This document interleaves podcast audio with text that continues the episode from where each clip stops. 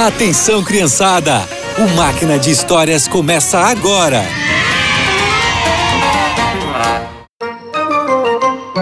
Olá, crianças! Vocês já enfrentaram algum tipo de desafio? Como vocês resolveram? Tiveram ajuda? A história de hoje é sobre Neemias e, com a ajuda de Deus, ele enfrentou um grande desafio. Neemias foi um dos judeus exilados na Pérsia. Quando o povo pôde retornar para Judá, ele continuou em Suzã, capital da Pérsia. Certo dia, um grupo de judeus chegou em Suzã e junto com eles estava Anani, irmão de Neemias.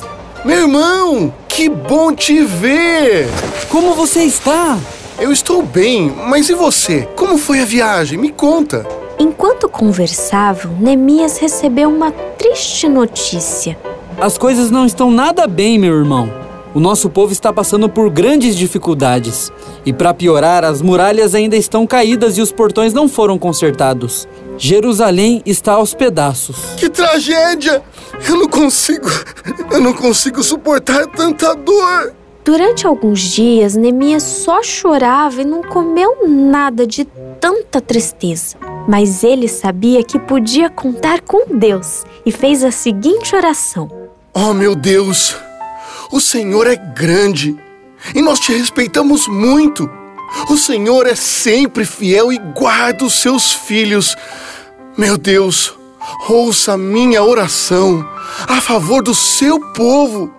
Hoje eu irei servir ao rei.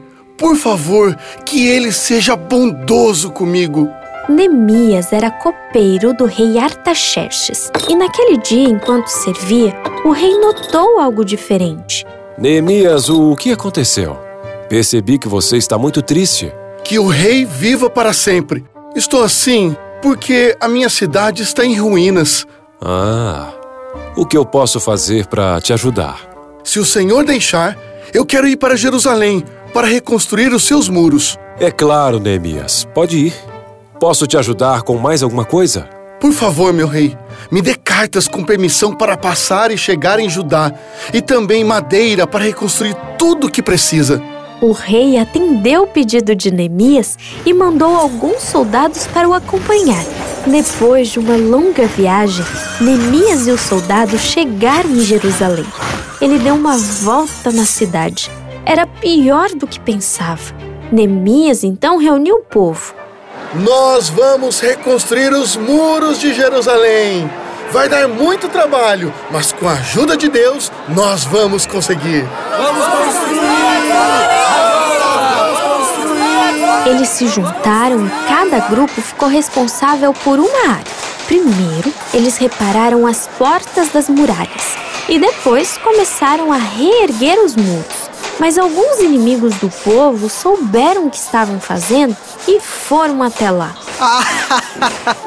o que vocês pensam que estão fazendo? Vão se revoltar contra o rei? Vocês são uma piada. Esse muro vai cair se uma raposa andar sobre ele. Mas Neemias não se intimidou com aqueles comentários. Ele orou a Deus e incentivava o povo. Não deem atenção a eles. O Senhor está com a gente. Nós vamos conseguir reerguer as muralhas. Ele tem razão. Deus vai nos ajudar. E o povo continuou trabalhando. A obra estava quase pronta. Os inimigos estavam furiosos. Planejaram atacar os judeus, mas o povo ficou sabendo. Neemias, o que vamos fazer? Não tenham medo. Deus está com a gente. Andem com suas espadas, lanças, arcos e flechas. Vamos proteger o muro enquanto trabalhamos. Mais uma vez, Neemias e o povo oraram pedindo proteção a Deus. E nada de ruim aconteceu. Por muitas vezes, os inimigos tentaram atrapalhar a reconstrução, mas Neemias pedia coragem e sabedoria para continuar o trabalho.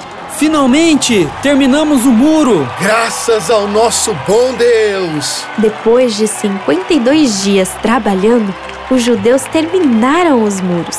Jerusalém estava protegida outra vez. O povo se reuniu para agradecer ao Senhor e o louvaram pela proteção. Eles enfrentaram um grande desafio, mas sempre procuravam a Deus para resolver a situação. A gente pode fazer igual ao povo Neemias, sabiam? Quando um problemão aparecer, vamos orar ao Senhor pedindo sabedoria e coragem, e Ele certamente vai nos ajudar.